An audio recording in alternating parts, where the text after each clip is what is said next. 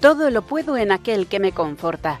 Doctrina Social de la Iglesia en nuestro mundo. Un programa de la Asociación Católica de Propagandistas dirigido por Ana Campos.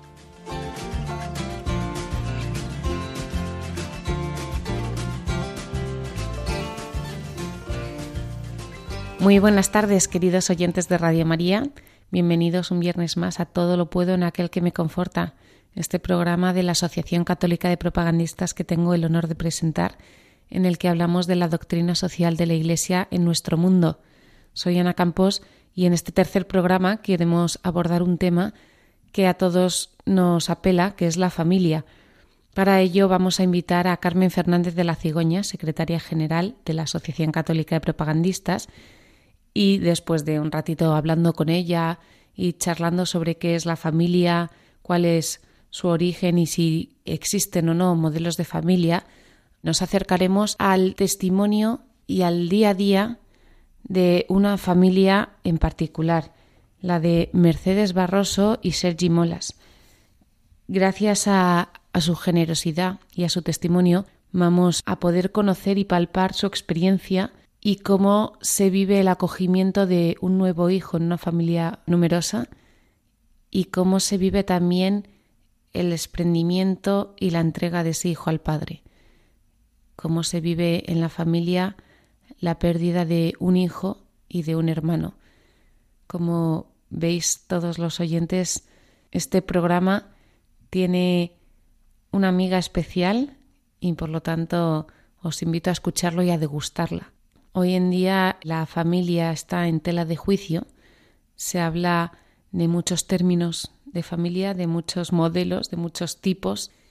Y bueno, para tratar este tema tengo conmigo a Carmen Fernández de la Cigoña, doctora en Derecho, profesora de Doctrina Social de la Iglesia y directora del Instituto CEU de Estudios de la Familia, además de editora del libro La Familia, un lugar para nacer y morir, que invito a todos a leer porque está realmente bien hecho, donde además ha escrito ella un capítulo sobre la familia como germen de otras comunidades. Carmen, además, como decía antes, es secretaria general de la Asociación Católica de Propagandistas. Gracias por estar aquí, Carmen. ¿Por qué es la familia la célula social, este germen de otras comunidades que mencionas en el libro? Pues porque en realidad la familia es la base de cualquier otra comunidad. Es en la familia donde la persona es acogida, y además acogida de manera gratuita, no ocurre así en otros grupos sociales. Y es en la familia donde aprende los fundamentos que luego le servirán en el desarrollo de su vida como adulto, personal, pero también social. En la familia se aprende a compartir, se aprende a perdonar, se aprende a, a vivir. Carmen, todos tenemos una experiencia de familia diferente, pero todos la tenemos positiva o negativa, más grande, más pequeña, con mejor experiencia, con peor, con heridas, pero al final uno puede ser el mismo sin los otros. Esto me hace gracia porque de hecho uno es por ser. Entonces, es. El, valor de cada vida humana es por el hecho de ser una vida humana y es desde el principio, desde la concepción hasta el final, con independencia de cualquier circunstancia, con independencia de cualquier acompañamiento. Pero sí es cierto que la plenitud de la vida se alcanza con los demás. Porque el hombre es sociable, porque necesita de los demás para desarrollarse, para perfeccionarse, para aprender, para mejorar. También puede aprovecharse de ellos, pero claro, las conductas, digamos, nocivas o tóxicas, que es un término que está hoy muy en boga, no nos sirven para valorar lo bueno, sino al contrario. O quizá también, porque viendo lo malo valoras más lo bueno, ¿no? En esta realidad de, de ir formando el carácter, de ir creando la personalidad, de ir ahí necesitas a los demás. Y, y, esa convivencia con los demás, en la que tú aportas, pero sin duda ellos te aportan, bueno, pues es lo que facilita ese desarrollo, vuelvo a decir, personal y social, porque la vida de cada uno es su vida, pero es con los demás. Sin duda, sin ninguna duda, la familia es el primer lugar donde se aprende a ser con los demás y se recibe todo de los demás. ¿Qué supone este aprendizaje para la sociedad?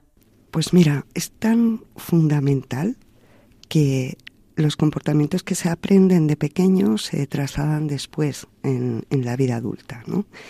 Eso no significa que si no aprendes nada no puedas hacer nada de mayor o de adulto. No, no significa eso, porque toda la vida del hombre es un aprendizaje. Pero en la familia se aprende de manera natural. Se va, es un aprendizaje que es la vida misma y los niños van aprendiendo al convivir con sus hermanos, al saber que tienen que compartir los juguetes, al, al sentirse queridos por sus padres, al querer a sus padres, al estar con sus abuelos y la relación que tienen con ellos, porque la familia no es solo eso que ahora llaman la familia nuclear, sino que es una familia amplia donde las relaciones intergeneracionales aportan una barbaridad y sirven muchísimo a todo ese desarrollo. Se ha perdido mucho esta amplitud de la familia, estas relaciones tan grandes, y se ha centrado mucho más efectivamente en el núcleo. ¿Qué supone esto a nivel social? Bueno, solo en cierto modo. Quiero decir, lo que se ha perdido es, en cierto sentido, la, gratuidad de la relación intergeneracional. ¿no? ¿Por qué digo esto? Porque con las distintas crisis hay muchas ocasiones en las que los abuelos casi se ven obligados a atender a los nietos porque los padres no pueden. Esa obligación como tal no es algo bueno. Yo siempre he pensado que los padres educan y los abuelos no maleducan, pero consienten, ellos ya hicieron su papel como padres, ¿no? Entonces las crisis hacen que esta relación vuelva a estar presente. Ahora bien, es cierto que por otra parte el ambiente social lleva a bueno, pues a una reducción en la que están los padres y los hijos. Mm, eso es un empobrecimiento, porque como te digo, todo aporta y es impresionante cuando se vive esa familia en un sentido pleno, extenso, amplio, ver cómo interactúan unos con otros, ¿no? Como los pequeños dan vida, pero como los mayores, bueno, pues mm, les enseñan, les llevan, les vuelven a vivir cosas que ya habían vivido, pero de otra manera. Y todo eso, sin duda ninguna, tiene un reflejo después en la vida social. En el libro señalas que también de la familia nacen los ciudadanos, y estos encuentran en ella la primera escuela de virtudes sociales. Sin embargo, estas virtudes, al igual que la tradición o la historia, se están perdiendo.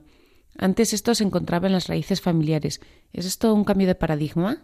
Sí, es un cambio de paradigma manipulado, buscado. Es algo que se quiere forzar en una sociedad que naturalmente no iría así. ¿Por qué? Pues porque las relaciones personales, las más básicas, las relaciones familiares, naturalmente seguirían siendo, bueno, pues, pues como deben ser, de padres, de hijos, de hermanos, de primos, de tíos, de... Sin embargo, es cierto que en ese nuevo cambio de paradigma, que es muy individualista, que es muy egoísta, que es lo que yo quiero cuando yo quiero y como yo quiero, ese cambio produce que se viva una realidad, no, que se plantee una realidad que es muy distinta, intentando normalizarla. Y no es lo mismo. Es cierto que realidades familiares hay muchas, modelos no. Un modelo es algo a imitar. Bueno, pues siendo así, que las realidades que se dan en, en, la vida social y en el entorno de lo que puede ser una familia son muy distintas, no hay una equidistancia, o no debería haberla, no, no todas sirven igual al bien común, no todas aportan lo mismo a la sociedad. Sin embargo, una posición, en el mejor de los casos, malentendida. Quizá en un caso más realista, ya te digo que buscada y fomentada, se pretende afirmar que todo da igual. Y no es cierto, no es cierto es mucho más normal que el niño aprenda a compartir cuando tiene que hacerlo con más hermanos, porque mm, la tele es una, porque los juguetes se comparten, porque el tiempo de los padres se comparte, igual que los padres dividen su tiempo entre todos los hijos, ¿no? Su tiempo, su cariño. Y eso es la vida misma. Y eso es como se aprende a que todos tienen su tiempo y cada uno alguno en, específico, ¿no? algún tiempo para él y todos comparten todo. Hablas de que esto está organizado y planeado y además ya estamos viviendo un momento en el que a las familias numerosas se las tacha muchas veces de egoístas, de que los padres ni siquiera van a poder llegar a dedicar el tiempo necesario a cada hijo. ¿Por quién está orquestado todo esto? Pues mira, no tiene ningún sentido. evidentemente es una orquestación muy clara, ¿no? Por desgracia, las leyes que vivimos en nuestro país todas van dirigidas a lo mismo. La ley de diversidad familiar, la ley de protección de la infancia, tienen una serie de capítulos en los que dices, bueno, pues es que parece que a, a los niños hay que protegerlos de sus padres, ¿no? Es como la inversión de, todos los papeles, de todos los roles, de todos... Pero no tiene sentido, porque lo que vivimos en la sociedad actual es un invierno demográfico. Lo que vivimos es una baja natalidad mm, tremenda. No hay tasa de reemplazo. Lo que vivimos es un descenso de la nupcialidad tanto en los matrimonios canónicos religiosos como en los matrimonios civiles. Y esto es una pérdida para la sociedad, no para la de uno o para la de muchos. Es una pérdida para todos, porque la sociedad necesita familias. Es curioso comprobar cómo todos los sistemas totalitarios, todos, lo primero que hacen es intentar romper los vínculos familiares a través de distintas medidas, ¿no? Entonces, ¿a quién beneficia esto? ¿Quién lo orquesta? Bueno, mm, pues las leyes las hacen quienes las hacen, las campañas las pagan quienes los pagan, porque de hecho nos encontramos con campañas que, que dicen precisamente eso, ¿no? Que el mejor regalo que puedes hacer a tu primer hijo es no tener más.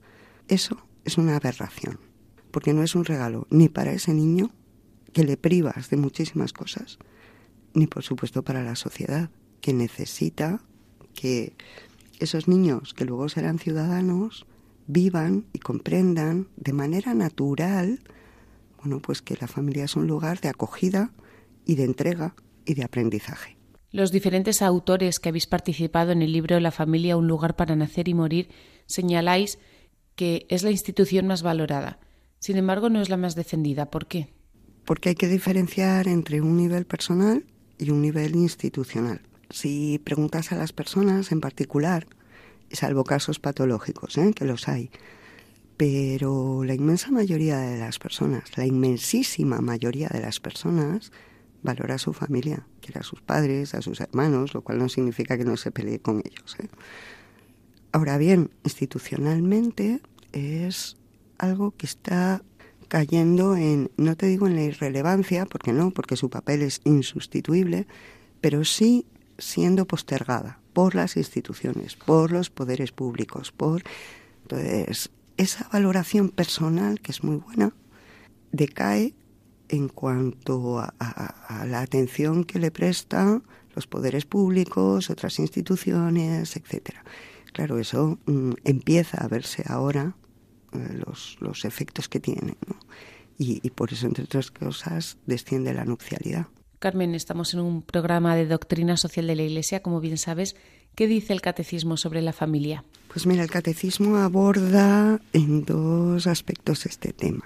Eh, primero, cuando habla de los sacramentos y habla del matrimonio. Luego, cuando habla de los mandamientos y habla de la familia. ¿Qué dice? Que, que tiene un papel insustituible. Es cierto que al abordar el sacramento habla de los bienes del del matrimonio y habla de la sacramentalidad y habla de la indisolubilidad, pero habla de la apertura a la fecundidad, habla de lo propio del matrimonio. Y cómo, no en, palabras del catecismo, ¿eh? pero lo que viene a decir es que efectivamente está hecho, está pensado según la propia naturaleza del hombre, varón y mujer los creó, está pensado para ser la mayor aventura de la vida de cada persona, el matrimonio y la familia. Y por eso su indisolubilidad. Conste que el Código Civil también habla de la fidelidad y habla de un carácter de permanencia y de estabilidad. En cuanto a la familia, si el matrimonio es comunión entre los cónyuges, la familia es comunidad. Y el catecismo repite constantemente iglesia doméstica, el catecismo habla del plan de Dios en, en la realización de la familia, de lo que esto aporta, de los deberes y derechos de los padres, de los hijos, de las instituciones para con la familia. Yo creo que va haciendo un recorrido, bueno, que es el propio que también desarrolla la doctrina social de la Iglesia en otros documentos, ¿no? ¿Por qué el magisterio considera la familia como la principal célula social? Porque es la primera, la más natural, la más básica, y de ahí surgen las otras. Si no hay vida, no hay personas, no hay ninguna institución, no hay ninguna comunidad. Y el lugar apropiado para que la vida llegue, para que sea acogida y que sea cuidada, es la familia. Lugar de acogida, pero también lugar de aprendizaje, porque aprendes a vivir y a convivir. Y eso es básico para el desarrollo social. Lo que aprendes en casa, como que es lo bueno y es lo malo, de manera muy básica, ¿eh? lo que enseñamos a los niños, pues eso, a compartir tus juguetes, a obedecer a tus padres, a comerte la comida, a que hay momentos para hacer determinadas cosas y otros para otras. Eso es lo que después se desarrolla también socialmente y se desarrolla laboralmente. A mí me hace gracia porque últimamente me cuesta mm, todos los días. Parezco una niña pequeña diciendo no quiero ir al cole, pues a mí me cuesta levantarme para venir a trabajar. Pero evidentemente sabes que tienes que venir. ¿Por qué? Porque también en la familia aprendes que hay momentos para hacer determinadas cosas y que hay que hacerlas porque es lo que corresponde, porque es nuestra responsabilidad. Pues la responsabilidad se aprende en la familia. ¿Algún libro que nos recomiendes para profundizar en este tema? Bueno, tú tienes ahí un libro y no es porque yo venga a hablar de mi libro, pero La familia, un lugar para nacer y morir, creo que está muy bien. Pero hay muchísimos y si nos vamos a a la doctrina social de la Iglesia, yo recomendaría los documentos que hay sobre esto. La familia del consorcio es una encíclica preciosa, la Carta de los Derechos de la Familia creo que es algo que hay que leer y ser consciente, no de la familia católica, ¿eh? de la familia. Incluso la última, no última del Papa, pero sí la exhortación, una de las primeras, ¿eh? Sobre del Papa Francisco sobre la familia. Moris Leticia tiene también una serie de, bueno, de puntos que conviene recordar a tiempo y a destiempo. Efectivamente, la familia, un lugar para nacer y morir. Enhorabuena, Carmen, por este trabajo porque es un libro maravilloso. Yo me quedo con una frase de Juan Jurado Ballesta que dice que en la familia es donde se aprende a amar y ser amado, y que estas son las dos necesidades básicas de la persona. Juan tiene una participación que yo creo que es muy provocativa, muy original, creo que de hecho cierra el libro, y sí, ahí lo explicita Juan, pero eso es lo propio de todas las personas, ¿no? Queremos que nos quieran y queremos querer, y queremos querer bien, pues eso es la familia. Como sabes, además nos gusta acabar esta sección con alguna duda de nuestros oyentes. Quienes tengan preguntas pueden hacérnoslas a través de nuestro correo doctrinasocial@radiomaria.es. María se ha puesto en contacto con nosotros y nos pregunta por qué el hecho de hacer jurídicamente equivalente otras familias a la tradicional daña y desestabiliza esta. Porque devalúa lo que es el significado de la familia. Vamos a ver. Cuando decía que no todas aportan lo mismo, eso es evidente, no aporta una familia más fecunda, no aporta lo mismo que una familia con un solo hijo. Cuando se piensa en ayudas, conste que cualquier mujer que lo necesite tiene que ser ayudada para sacar adelante a su hijo. Pero la familia supone un bien para la sociedad por lo fecunda que es, por lo que aporta en todo el desarrollo social por los nuevos sujetos que, vienen al mundo y a la comunidad, en familias en las que solo hay un progenitor, sea el padre o sea la madre, aunque normalmente es la madre, y solo hay un hijo, la aportación es menor, es más, necesita más recursos, porque los que tiene no son suficientes. Pero no solo en ese aspecto, sino en todo lo que supone la transmisión de valores, de cultura, de porque la naturaleza hace que mm, para cuidar a los niños sea mucho más adecuado el que haya dos. El papel del varón y el de la mujer, María Calvo tiene unas intervenciones extraordinarias sobre la recuperación de la paternidad, que parece que nos olvidamos. Bueno, todo eso se da en la familia con un padre, una madre y unos hijos. Y no es que no queramos las otras, es que aportan más unas que otras. Y la equidistancia, vuelvo a decir, no es cuestión de justicia.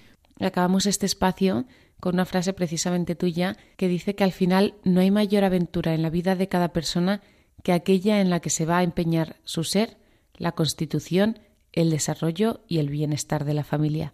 Carmen Fernández de la Cigoña, directora del Instituto CEU de Estudios de la Familia y secretaria general de la Asociación Católica de Propagandistas. Muchas gracias por compartir este rato con nosotros. Muchas gracias.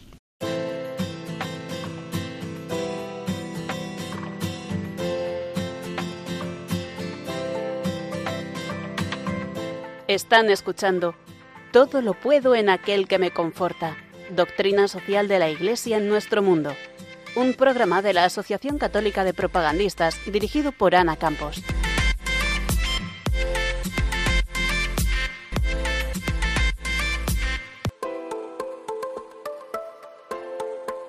La plenitud de la vida se alcanza con los demás, nos decía Carmen en este comienzo del programa. Pues quiero ahora que sigáis escuchando Radio María porque vamos a compartir con vosotros el testimonio de una familia que nos cuenta cómo ha alcanzado esa plenitud. Una familia que además es modelo para la sociedad de hoy en día y que realmente merece la pena conocer. Os estoy hablando de Mercedes Barroso y Sergi Molas, aunque voy a dejar que sean ellos mismos quienes se presenten y os cuenten su maravillosa historia.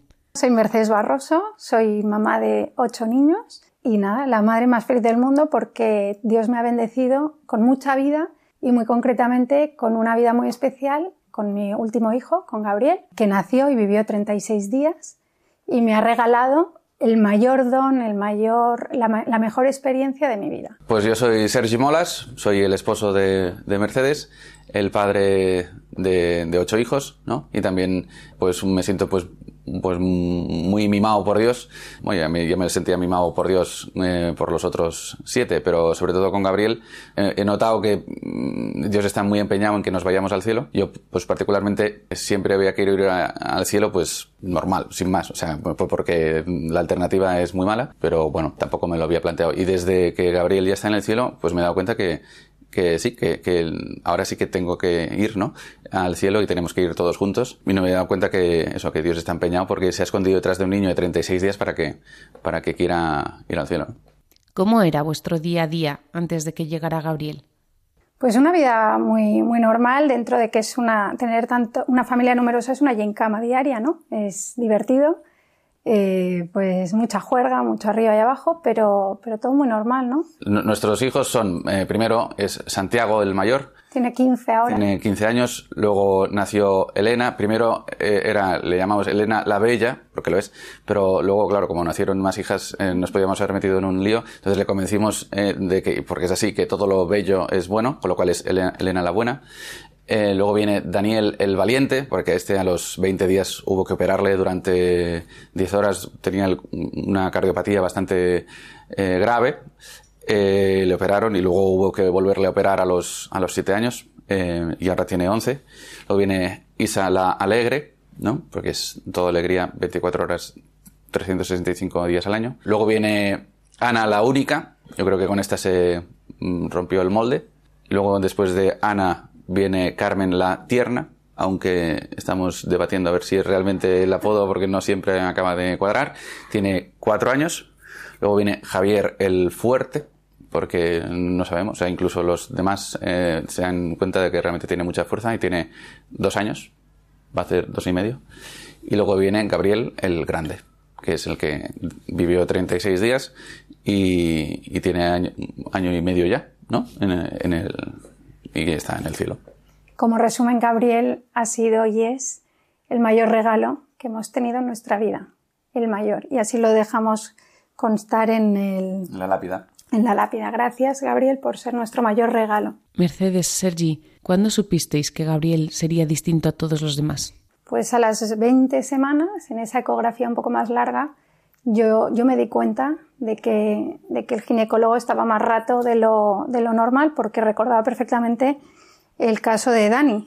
Y además yo vi que pasaba por delante de la cara y yo le noté ya el labio leporino, aunque no dije nada, y él disimuló, fue viendo otras cosas, se paró en el corazón porque tenía pues varias malformaciones pues en cerebro, riñón, eh, corazón y, y, por supuesto la cara, que era, esto es chapa y pintura, era lo de menos, pero sí que era un indicador de que había un síndrome. Yo recuerdo esos momentos como que se me, mm, se me heló el cuerpo, sinceramente, yo sientes como si por dentro te partes un poco. Y fue bonito porque vivimos lo que, como una especie de vía crucis en el que dimos, valoramos todas las opciones, menos una realmente, ¿no? Que fue la, la que no era compatible con la vida y de hecho iniciamos de nuevo un vía crucis porque esa opción en mi, nuestro corazón pues nos costó bastante más, ¿no? Pero fue bonito porque esos 11 días eh, tuvimos pues como todo ese proceso que suele haber de negación, no sé qué, bueno, yo no, no lo distingo, pero sí que supongo que tuvimos como nuestro proceso, pero puedo decir con mucha alegría que el día 12 o el día 11, porque se adelantó un día, eh, con, con Sergi ya hacíamos broma, de decir qué suerte tenemos, qué bonito va a ser, porque habíamos, nos habíamos tragado en esos días todos los testimonios que hay en Internet sobre estas cuestiones y todo el mundo sonreía, todo el mundo hablaba maravillas. Y yo le dije, creo que de esto no se puede mentir. Sobre algo así no se puede hacer broma y no hay narices de engañar con algo de este tipo, ¿no? Entonces pensé, esto nos va a hacer muy felices, esto nos va a unir más aún, vamos a dejar de dar sermones en casa y no va a haber narices de ser un quejica si ven a un hermano que está malito y cuando lo, aceptamos con alegría, pudo, por la gracia de Dios, pues llegó el, el varapalo, ¿no? Que, que, nos dijeron que no, que Gabriel no, no, no, no iba a ser, eh, no. Sí, no era compatible con la vida, era el, el, en los escenarios que había, pues era el que iba a vivir mm, pues menos. Nosotros en esos días lo que hacíamos eh, eh, en este proceso, como resumido, era, le decíamos a, pues cuando rezábamos le decíamos, mira, tú nos envías este niño, igual que nos has enviado, nos lo has confiado a los demás. Nosotros, como lo, para los demás, creemos, creemos que lo mejor para él es que esté sano, con lo cual, cúrale. Haz un milagro y cúrale. Sí, pero si lo mejor para él no es que esté sano, si por estar sano ya no se va a ir al cielo, entonces, bueno, pues que sea lo menos posible dentro de lo que cabe. Pero si lo mejor para él no es que sea lo menos posible, y, tiene que ir con todo, y es, digamos, lo que para nosotros sería el peor escenario posible, entonces, si es así, entonces que queramos lo que tú quieres, porque no nos sale, o sea, no nos, no, o sea, que queramos lo que tú quieres.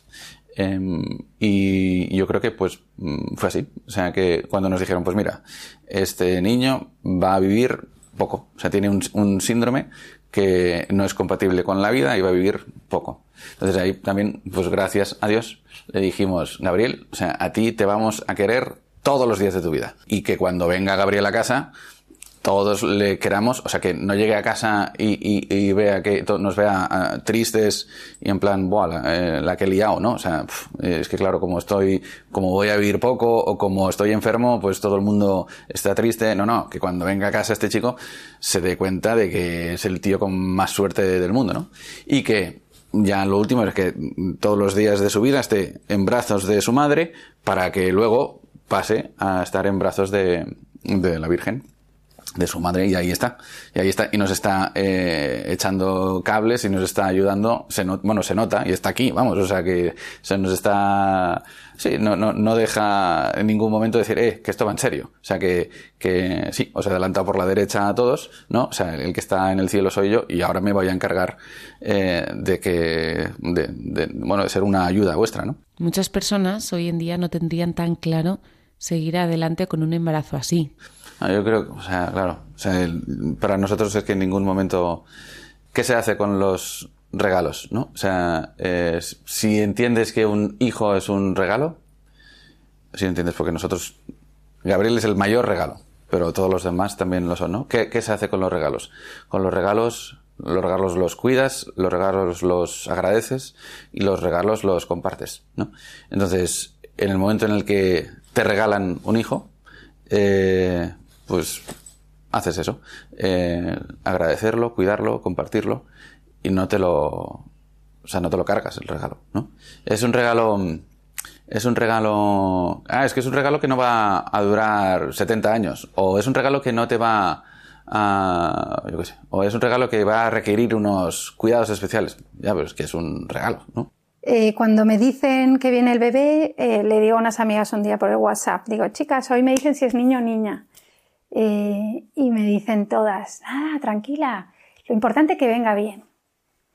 Y por primera vez, yo todavía no sabía nada, ¿eh? pero por primera vez me sentó mal, lo cual me extrañó mucho y me piqué, porque dije, ¿qué te pasa? Que la gente te desea lo mejor, no, no hay maldad en esto. Pero Dios me había ido preparando estos últimos años por como varias cosas, porque eh, de alguna manera yo dije, ¿y, ¿y qué si viene mal?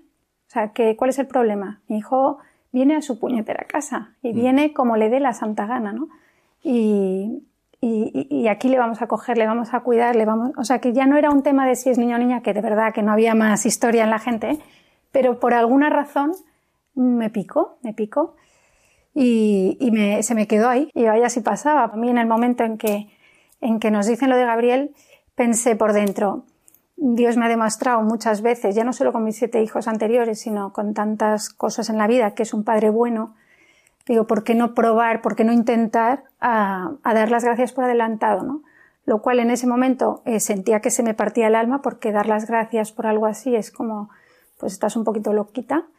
Pero pudimos, eh, con la gracia de Dios, empezar a bendecir a Dios, eh, a darle las gracias, que lo dije un poco de mentirijilla, con la boca pequeña y le bastó. Yo sé que en ese momento eh, me cogió en brazos, cogió a Gabriel, cogió a Sergi, cogió a los siete, a los siete pequeños y, esta historia la, la, ha contado él, la ha llevado él y no podemos más que dar gracias y darle gloria por, por lo que nos ha regalado porque ha sido pues atómico, ¿no? Realmente.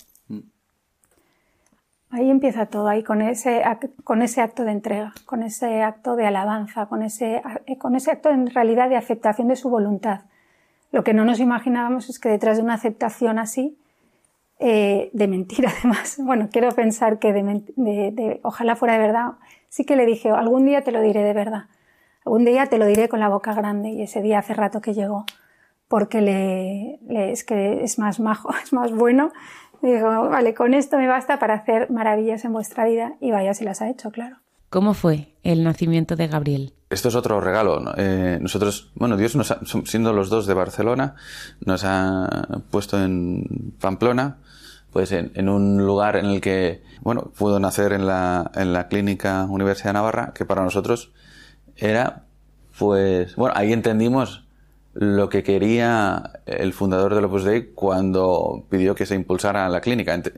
Entendimos que, es un sitio, nosotros estábamos pues en casa, ¿no? De hecho, los, los, los, las enfermeras, los médicos eran, pues les dijimos ahí, sois tíos de, de Gabriel, formáis parte de, de la familia y, y, por todas las facilidades y por todos los mimos que nos iban eh, preparando para el momento en el que, desde el momento en el que mm, nos dijeron, pues bueno, que tendría una vida distinta o más corta o, eh, y en concreto, pues del, del el momento del, del, parto y el momento en el que, bueno, pues ya, ya se, ya se vio el cielo y en el momento del velatorio. Siempre, siempre fuimos, estuvimos muy mimados. Y entonces, una de las cosas que, normalmente las cesáreas no dejan entrar a alguien que no tenga que estar ahí. A, mí me dejaron estar. Eh, era además era COVID, con lo cual era pues más difícil el poder acceder al, al quirófano. Eh, nos tuvieron en el eh, una enfermera estuvo durante toda durante toda la cesárea pues con música de... Nos preguntó, ¿qué música queréis escuchar? Entonces, pues, ¿en serio? O sea, pues, pues sí, pues la, eh, la del Gabriel Soboe, vale. Eh, pues ahí estuvimos. El anestesista, pues era, bueno, sí, eh, eran, eran todo personas que eran, sí, pues nuestros hermanos, ¿no? Y a mí, pues yo le, yo tenía a, en una jeringuilla, eh, agua, eh, agua, yo creo que es un agua especial, ¿no? Que le estaba bendecida, bueno, eh, y con eso, pues pude bautizar a, Gabriel, y luego cuando, claro, porque podía ser eh, que viviera unos minutos, unas horas, o ya cuando Gabriel vivió un poco, ya, bueno, estaba, digamos, estable, eh, con el capellán de la clínica ya en la habitación, eh, concluimos el rito del bautismo y aprovechamos para confirmarle también. O sea que eh, salió con, todos los, bueno, con todos los, sacramentos que, con los que podía. y la verdad es que sí, para nosotros fue otro momento en el que, bueno, Dios es muy bueno. O sea que te, te regala, te regala esto. Hay sufrimiento, pero, pero que es, bueno, es ir la cruz. Bueno, pues fueron días eh, dulces y muy duros.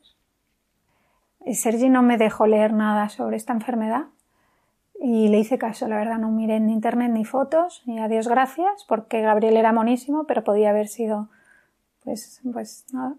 Pero yo sí que a Dios le dije que venga como quiera, yo lo, o sea, como si hubiera un ratoncillo, yo me lo voy a comer con patatas. Y para mi gusto era monísimo. Es verdad que, que intento, pues en las fotos taparle un poquito la boquita por si a alguien le da impresión, pero honestamente tengo que decir que, que es que era, era para comérselo, era, era precioso. Eh, esos días fueron dulces porque, porque no cambió esta experiencia eh, por nada del mundo, en mi vida entera, en mis casi 40 años que iba a cumplir entonces, no lo cambio por no haberlo conocido. No cambio el dolor de la quinta cesárea, no cambio el dolor de un octavo embarazo, no cambio el dolor incluso si queréis del susto que da, pues ostras, otra vez, ¿qué va, qué va a ser, no? Eh, no cambió nada por la, la, gracia tan grande de haberlo tenido en mis brazos esos 36 días, que además fueron, pues, pues esta enfermedad se van poco a poco a golpe de apneas. Gracias a Dios digo que no leí nada porque no creo que lo hubiera soportado en el embarazo, pero es verdad que Dios permitía que Gabriel perdiera el conocimiento en esos ratos, la que a los que nos costaba era a nosotros verlo, ¿verdad? Pero no, yo sé que Gabriel en ese momento perdía el conocimiento y de hecho en la clínica nos dieron eh, sedación por si veíamos que sufría, en ningún momento la usamos, la teníamos siempre actualizada. Eh, bueno, pues nunca la usamos porque Gabriel eh, es verdad que iba haciendo apneas cada vez más seguidas y cada vez más largas. En cada apnea pedíamos a Dios con todas nuestras fuerzas y a la Virgen que, que no fuera la última, ¿no? No sabíamos si era una cuestión de minutos, de horas, de días o de, o de mes y poco, ¿no? Sergio hace broma con que se quedó más de la cuenta, no, no, estaba previsto tantos días porque tenía mucho que, sí, Iba tomando nota de todo lo que hacía falta y en el caso de alguno pues mm, eh, tuvo que mm, tomar, pidió prórroga para poder anotar todo lo que hacía falta. Y luego rezar por nosotros en el cielo, ¿no? Mm. Pues, pues esos días fueron así. Eh, de mucha dulzura, de mucho amor de Dios, en forma de amigos que venían aquí a acompañarnos. Todo el mundo la verdad es que quería coger al santo, es verdad que la gente es muy lista y en ese sentido pues lo compartíamos con todo nuestro cariño. Y es verdad que la última apnea, yo me acuerdo de estar aquí sentada, la última no, el la última noche, él se fue a las 6 de la mañana de un 9 de junio, pues el 8 a las 10 yo estaba aquí sentada y fue una apnea pues espectacular, realmente durísima. Estábamos ya muy cansados, no dormíamos apenas por la noche porque siempre queríamos reanimarle y que no fuera todavía la hora. Y recuerdo irme allí a, recogerme de rodillas y por primera vez, por primera vez y única, eh, le pedí a la Virgen que, que lo viniera a buscar, ¿no? Porque, porque yo sé que no sé, es como bonito pensar que la Virgen me esperó. Yo nunca pensé que rezaría algo así. Pero sí que ella tuvo la diferencia de, esperar a que yo estuviera lista para venirlo a recoger. En el recordatorio que hicimos, eh, él lo cuenta mejor, cuéntalo. No, que, que sí, que se notaba que había un, como un duelo de madres, ¿no? Que era estas era el momento en el que la madre, bueno, se lo entrega a la Virgen, que es lo que todos queremos, que nuestros niños vayan al cielo, eh, pero bueno, una madre siempre se lo acaba quedando un poco. Bueno, pues fue ese que en ese momento en el que ya pues la, la Virgen pues lo coge en brazos y, y, Gabriel se coge se coge fuerte a, la Virgen también y, y sí y sí que se sí ahí esa noche pues sí que se fue al cielo.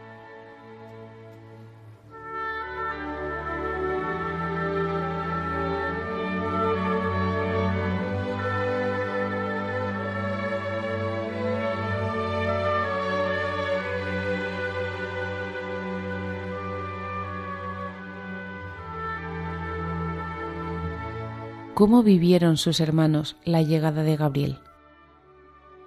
A la que llegamos, todos iban con un polo que una, tía de Gabriel había diseñado en el que ponía eh, todos somos Gabriel y cada uno detrás el, nombre, eh. Eh, el nombre de cada uno de la, de la familia. y hubo, pues estaba toda la casa llena de, de globos, de flores, tal. en la calle eh, había alguno que dice, bueno, aquí qué está pasando, porque este niño mm, en un principio se va a morir dentro de unos días y esto es como una no hay no ha habido una fiesta de cumpleaños así eh, nunca. Era un poco y, la gente pues eh sí venid aquí a soplar globos a hincharlos tal bueno pues era eh, porque realmente eso era una fiesta o sea que, que, venía Gabriel. Yo creo que se lo pasó bien vamos o sea, se divirtió. Fue un, fueron 36 días de de vivir aquí en, en casa eh, y seguir, y yo, vamos, o sea, estoy convencido que, que, no sé, que por eso no se va tampoco, o sea, que está aquí cuidándonos también porque nos hace falta, o sea, el, el, el pues día a día, o sea, eh, ese agradecimiento es... Cuéntale cómo lo enfocábamos con los niños, quién tiene suerte, quién, quién, quién tiene tanto morro, o sea, como que todo lo que hemos vivido en casa ha sido de verdad, o sea, la historia que, claro, psicológicamente es muy inaceptable, ¿no? Nos han ofrecido todo tipo de ayuda psicológica y no, ha hecho falta y, ellos mismos nos lo han dicho, que decir que no,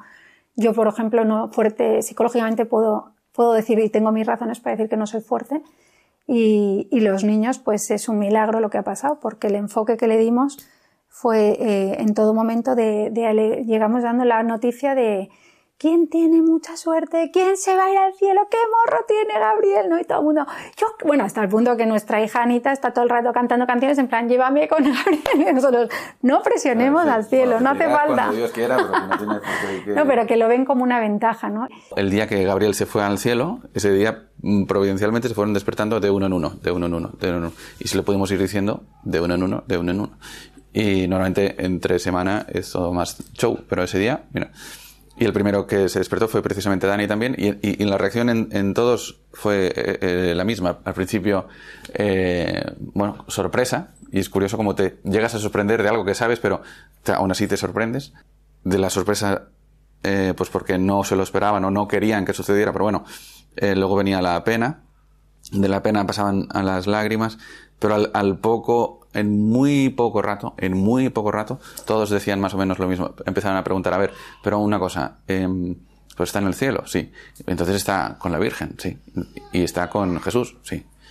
Pero entonces, ¿pero por qué lloramos? O sea, me cachis en la mar. O sea, era como, plas, ¿no? O sea, espabila, que esto, que esto va en serio. ¿no? Y, y, que esto es, o sea, eh, lo que me has contado hasta ahora es de verdad, ¿no? O sea que yo sí, sí, es que es de verdad, pero no, no, no, bueno, es pues el Espíritu Santo a través de un niño, ¿no? Que, que te hace ver, eh, tío, que, que no se trata de, de hacerte mayor, se trata de hacerte pequeño para irte al cielo. Y la, y, y el regalo es, el regalo es, sé cómo, ¿qué hizo, qué hizo Gabriel durante 36 días? O sea, ¿cuál es uno de sus regalos? No hizo nada, lo único que hizo fue dejarse querer. O sea, se dejó querer se dejó querer. Nosotros sentíamos, sentimos que era Dios mismo eh, que nos eh, arropaba, que nos cuidaba, que nos mimaba. Entonces era, pues eso, pues que sentíamos el amor de Dios a través de, de, de, nuestros amigos, de, las oraciones, de la comunión de los santos. La gente nos decía, eh, ¿qué tal estáis? Nosotros decíamos, esto durante, durante, desde que nació hasta que ya se fue al cielo, y estábamos, bueno, pues dolor, sí, pena, sí, eh, sufrimiento, sí, pero cuando nos preguntaban, ¿qué tal estáis? Pues decíamos, bien, ¿no? Eh, bien, gracias a Dios, vamos, literalmente, estamos bien, gracias a Dios, porque no, eh, y les decíamos, oye, pero es, eh, si estamos bien, es gracias a Dios y porque estáis rezando. Quiere decir que seguid rezando. No vais, ah, que estáis bien, vale, pues voy a rezar por otra. No, no, sigue, sigue rezando por nosotros, porque es que nos, nos hace falta. Nos sentíamos, íbamos como en volandas, nos iban llevando uh, uh, de, un lado para otro y, y es que era eso, o sea, eh, durante todo ese tiempo, pues eh, Dios que nos iba chivando la respuesta a, estas preguntas importantes. Dejaos querer. Eh, cuando rezamos el Padre Nuestro, pues ahí va, que rezamos el Padre Nuestro y decimos, danos hoy nuestro pan de cada día. Digo, pues, no, no dice, danos hoy el pan del mes y luego ya si eso lo congelo, lo. No, no, danos hoy, hoy qué haremos. Pues hoy, hoy, hoy Gabriel, ¿qué hay que hacer con Gabriel? Bueno, y, que, ah, y, con Gabriel, ojo, que Gabriel tiene un hermano que es Santi, y tiene un hermano que es Dani, y tiene una hermana que es Elena, y tiene una hermana, o sea, que, ¿qué hay que hacer? Bueno, y sobre todo, y por encima de todo esto, que yo soy mi esposo de Mercedes, y que Mercedes es mi mujer, y que, bueno, pues como consecuencia de que nos queremos, han nacido estos niños, porque Dios quería que nos fuéramos al cielo así, queriéndonos, ¿no? Y dices, pues no, pues a ver, esto en serio, o sea que no puede ser tan, tan, no puede estar tan bien pensado. Pues sí, está, está, está muy bien pensado. ¿Sentís que el Señor os ha dado una gracia especial de aceptación? Desde siempre hemos sabido y conocido y entendido que, que nuestros hijos son suyos y que nuestro, nuestra misión en la vida es llevarlos al cielo. Con lo cual, en este caso, eh, con mucho dolor, y lo digo porque hace un año, casi un año y medio todo esto, yo sigo pues justica, o sea, que yo lloro al menos una vez al día, ahora es verdad que ya son 10 minutos malos, que ni siquiera son malos porque son lágrimas dulces, es ya casi el don de lágrimas, ¿no? Pero, pero entiendo que esto es doloroso, que era una cosa larga, pero, pero no sufro. Es decir, Dios me ha regalado una paz, una alegría em, que, que, están, eh, que, me, que me, me, quitan la desesperación de no entender qué ha pasado porque sí nos ha dejado entender muchas cosas y, yo estoy muy tranquila, que la añoranza está ahí, es un dolor eh, de añoranza real, eso, eso es verdad, y por eso creo que esto era muy serio, pero no puedo más que dar gracias a Dios porque me ha quitado, me ha dejado el dolor, pero me ha quitado el sufrimiento, la desesperación. Yo lo suelo resumir como si tuviera un puzzle y mi pieza, la pieza que falta duele, pero me ha dejado ver el puzzle completo y entonces no hace daño. Es como si, sí, sí, eh, o, un ejemplo, sí. un ejemplo gráfico sería el, el del tapiz lleno de nudos y el nudo más feo, si alguien te hace así, clic, clic, y de repente ves que es la zona más bonita, más, más eh, luminosa, y dices, pues, pues vale, todo está bien, o sea, lo compro. Es verdad que duele, pero no, no hay sufrimiento porque ha habido, yo quiero pensar que en esa aceptación de la voluntad de Dios él se ha derramado, se ha regalado, se ha dicho, pues voy con todo y nos ha dejado entender, esto quizás es un poco difícil de explicar, pero, pero sabemos que todo está en orden, que todo está muy bien. Y no sé, no sé cómo explicarlo, pero, pero tenemos un gozo que no, que no hemos tenido, yo por lo menos en 40 años. A mí me parece que cuando le decíamos a Dios, eh, mira, nosotros lo que queremos es lo mejor para este chico. Creemos que lo mejor para este chico es que lo cures. Ahora, si lo mejor para él, ya, claro, cuando estás hablando, no, claro, nosotros, imagínate, ¿no? O sea, claro, nosotros sí que tenemos, tenemos fe, pero, y sabemos, y, la tenemos porque nos la han regalado también. Y lo mismo que con los regalos, ¿no? ¿Qué haces con la fe? Pues la cuidas, la agradeces y la compartes. Vale. Nosotros, eh, que alguien, que alguno de nuestros hijos no se vaya al cielo, pues yo creo que, o sea, nos pesa mucho, nos preocupa mucho. También cuando mm, eh, hay que estar tranquilo, pues porque tenemos todas la, ¿no? todas las herramientas y todos los recursos para, o sea, cuando uno se preocupa o se entristece ya, ya es mal rollo, eso no es de Dios. Pero que, que, que, bueno, que haya una, ostras, vamos entre lo que decía Mercedes de la película de, no, de esta de Saúl, entre ir y volver y garantía de que te vayas al cielo, o ir, disfrutar y no hay tanta garantía, joder, pues a veces en plan broma, bueno, en plan broma no, pero, hey, ¿tú qué querrías? ¿Ocho hijos sanos y ya veremos? ¿O, o, ocho hijos enfermos y seguro que se van todos al cielo. O sea, siendo egoísta, siendo, entiéndeme el egoísta, el concepto de egoísta, digo, pues bueno, que se vayan al cielo. Es que va a ser toda la eternidad. O sea, es, mucho eso, ¿no? Eh, entonces, cuando le pides a, a Dios, oye, mira, eh, yo, yo, es que creo, creo, yo creo que lo mejor para este chico es que se cure. Entonces, cúrale. Ahora, si lo mejor para él no es eso, porque tú sabrás más, entonces, por favor, que sea lo menos posible porque entiendo que lo mejor para él es que sea lo menos posible. Eh, pero si lo mejor para él no es que sea lo menos posible, entonces haz que yo quiera lo que tú quieres, porque a mí no me sale. O sea, o haces tú que yo quiera lo que tú quieres, o yo no voy a querer. Entonces, bueno, fue como decirle, Jesús, ocúpate tú, que es una oración que cayó en nuestras manos y, ahora no recuerdo que es mm, sacerdote, lo escribió, creo que está en el proceso de beatificación, es Jesús diciéndote a ti cómo hay que, cómo le tienes que pedir las cosas. Y que, y que le tenemos que dejar a Dios ser Dios. O sea, ocúpate tú. Es que ocúpate tú. Bueno, ya de entrada, ¿qué hacemos nosotros dos en Pamplona? Ya, no, es que vamos a vivir en Pamplona. No, no, no. O sea, le dijimos el día que empezamos a salir, oye, ocúpate de nuestras vidas, ¿no? Está nuestra libertad, lógicamente, eh, pero aún así Dios se sirve de posibles errores que podamos haber cometido para que reconducir y, y, y, e impulsarnos más es, esto que Gabriel, digamos, a ojos de los hombres, puede haber sido un fracaso o un fallo o un lío o un marrón o un... ha sido precisamente Zas. Digo, ostras, tú, yo llevaba mil años intentando aprender a rezar. Llevaba mil años, o cualquiera mm, lleva tiempo pensando, ¿cómo le voy a contar a los niños eh, que hay que ir al cielo? Bueno, es que ya, ya saben dónde hay que ir, o sea, eh, o sea Gabriel. O sea, es que es, por eso es como un, es como si Dios nos dijera, eh, ¿queréis ir al cielo? No, pues ya es que mm, soy yo el que quiere que queráis, os, os, voy a traer. Es como cuando quieres acertar en algo, en una diana, y el puntito rojo mm, no es así, es así de grande. ¿Cómo entendéis ahora el valor del sufrimiento? Pues Dios envía la cruz. Bueno, Dios ya dice que quien quiera seguirme que coja su cruz. O sea que el asunto es que hay dolor, hay enfermedad, hay tal. La, podéis vivir de dos maneras. Uno, pues para vosotros con vosotros mismos o conmigo.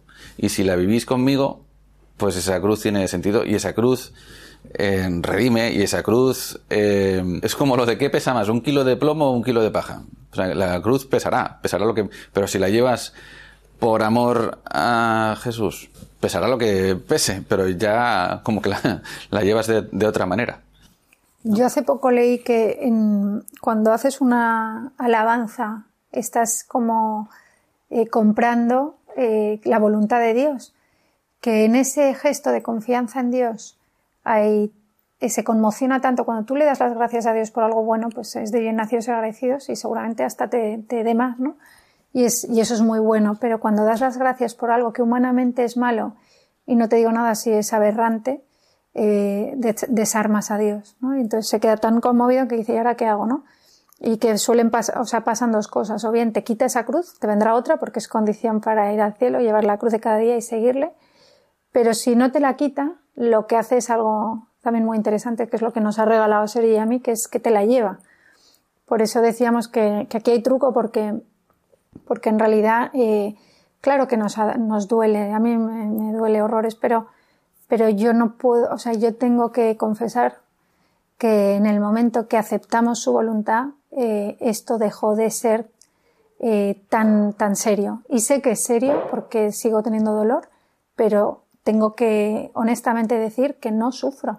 que tengo, tengo una paz y una alegría que no he tenido nunca. Y esto también creo que, que hay que decirlo, ¿no? Con honestidad y sé que es porque le, le compramos eh, su voluntad y, y, sus planes siempre son mejores. Se ha quedado con nosotros, sinceramente, eh, porque, porque es que conocer a Gabriel, vivir esta experiencia, seguirlo teniendo para siempre eh, y todo lo que ha supuesto a nivel de conversión de nuestros corazones y de, y de conversión a, nuestro alrededor, es que me parece lo más grande que hemos vivido. Y eso si no es de Dios, que alguien me lo diga lo más grande que hemos vivido. Así terminaba Mercedes la entrevista en la que nos contaba que Gabriel, su octavo hijo, se había ido al cielo con tan solo 36 días de vida. Decidme vosotros, oyentes, si esto es o no es un auténtico modelo de familia, de fe y de vida que ha hecho palpable el acogimiento gratuito del que nos hablaba Carmen Fernández de la Cigoña en la primera parte de este programa. ¿Qué pasa aquí? Decía Mercedes, la mamá de Gabriel. Dios, Dios es lo que pasa aquí. Gracias, gracias a Mercedes Barroso y a Sergi Molas por compartir con todos los oyentes de Radio María este emocionante testimonio. Gracias por hacernos ver los regalos de la vida de Gabriel y recordarnos que somos del cielo para el cielo.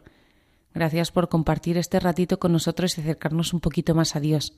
Gracias también a Carmen Fernández de la Cigoña, directora del Instituto CEU de la Familia y secretaria general de la Asociación Católica de Propagandistas. Y por supuesto, como no puede ser de otra forma, gracias a todos los que estáis al otro lado escuchándonos y haciendo crecer Radio María.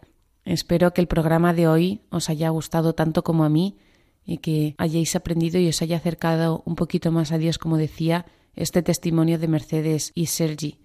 Enhorabuena por esa familia tan preciosa que tenéis. Enhorabuena por el noveno hijo que ha venido después de Gabriel y que sigáis creciendo y dando vida tanto a vuestra familia como a los demás. Finalizamos aquí nuestro programa de hoy. Has escuchado Todo lo puedo en aquel que me conforta, un programa de Radio María realizado y producido por la Asociación Católica de Propagandistas. Yo soy Ana Campos y os espero aquí de nuevo dentro de dos semanas, cuando seguiremos hablando de familia con una nueva invitada, Carmen Sánchez Maillo.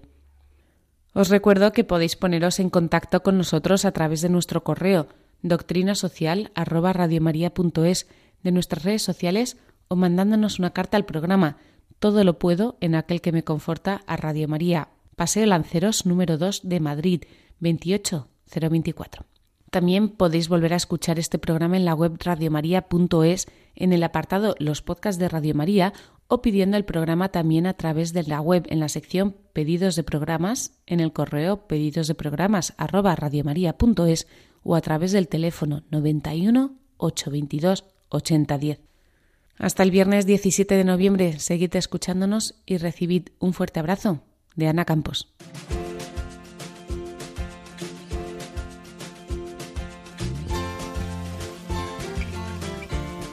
Todo lo puedo en aquel que me conforta Doctrina Social de la Iglesia en nuestro mundo, un programa de la Asociación Católica de Propagandistas dirigido por Ana Campos.